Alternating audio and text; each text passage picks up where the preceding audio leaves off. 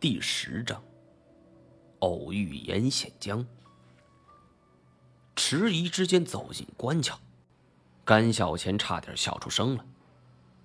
原来这是很早的时候当地猎人所留下的陷阱，不知哪位老兄如此倒霉，失足落了进去。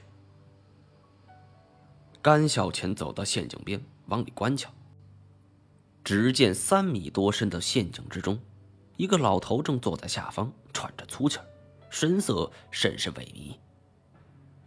喂，老爷子，你怎么样？那老头听到头顶有人，抬起头来，看到伏在陷阱边的甘小钱，立马来了精神。哎，小伙子，救救我！快快，我上去，我就给你钱，一大笔钱。等着，我找件东西把你拽上来。我知道这并非是二表哥有多善良。而是在这种环境下，有人搭伴那是最好的一种选择。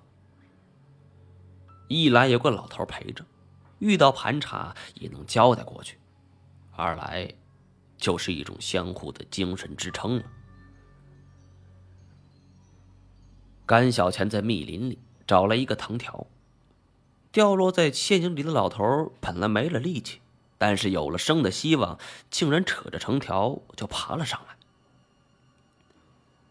两人坐在陷阱边上，老头喘了半天的气才缓过来。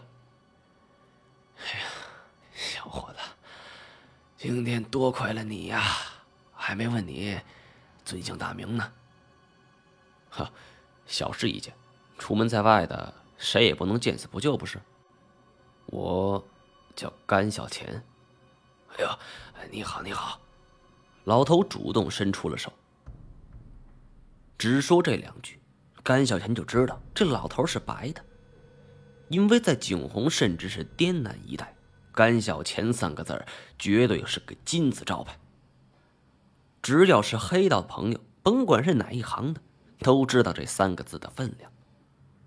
眼前这位老先生，听到这三个字后，却没什么惊讶，而像是对待一个普通人一样，可见他是一个良家子弟。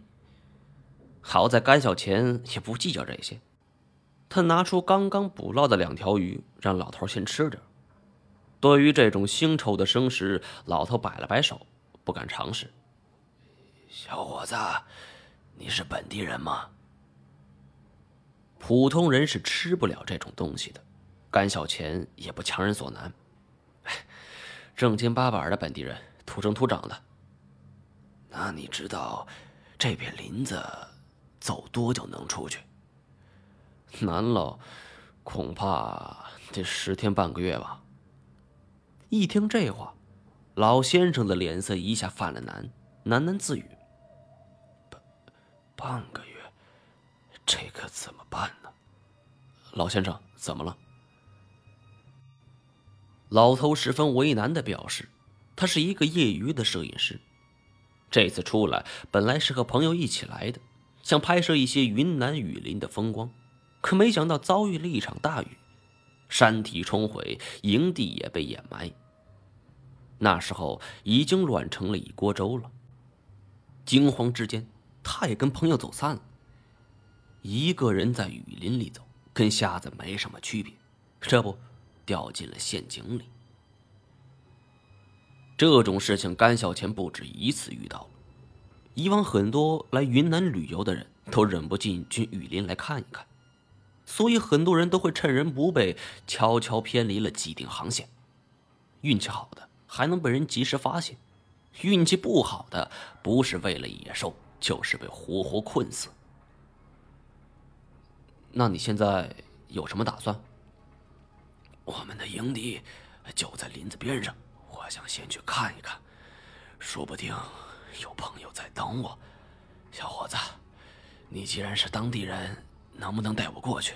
我给你五百块钱，怎么样？这老头是把甘小钱当成了普通的山里人，认为他没见过五百块钱。但是甘小钱经过如此多天的折腾，已经身心俱疲了，反正也要出去，带着老头也是顺手的事儿。那行，咱们走吧。听到此处，我知道如果二表哥真的死了，那么他的死一定跟这个老头有关。于是忍不住插嘴：“这个老头是谁？”徐友掐灭了手里的烟，又点上了一支。你那么聪明，自己猜猜嘛。我极力控制住自己加速的心脏，咬着牙。严显江。徐友点了点头，接着说下去。严显江在甘小钱的带领下，朝着雨林外走。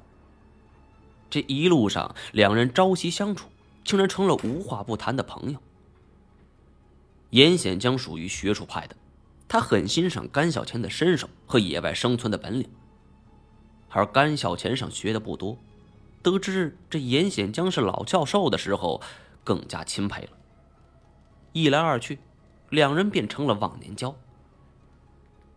显然，严显江对于甘小钱的欣赏，源于想收为己用。我不由得感慨，二表哥也算是见多识广的人了，但是面对如此一位外表谦和、内心奸诈的老头，竟然全然没有防备，当真是看走了眼。想起这些，我是不由得反省自己。我不一样吗？这么多年黑白道上，不知跟多少人打过交道，最后不也是被严显江所骗吗？我虽然与严显江为敌，但有的时候不得不承认，这老头身上似乎有着一种不可言说的影响力。甭管对方是什么人，他都可以轻松拿下。而这一次中招的，就是二表哥了。这一路上，严显江也悄然发生了变化，因为在雨林里生活不便。所以说，他也开始主动接收一些生食了，而且这几天来，云南雨林中的小熊动物他几乎尝了个遍，甚至包括蛇、蜥蜴等等。在路上，他也开始渐渐打听起甘小钱以后的打算。虽然是倾心结交，但是甘小钱并没将自己的真实目的告诉严显江，只说自己是种地的。严显江主动提出来，让甘小钱来给他帮忙，并给出了一个不错的待遇条件。果然，一向自由自在惯的二表哥是想也不想就给拒绝了，一个劲儿说自己什么也不懂，担心会添乱。尽管这一路上严显江并没放弃说服他，但是甘小钱却一直没有答应。转眼间。十二天的时间过去了，而这一天，他们终于到达了营地。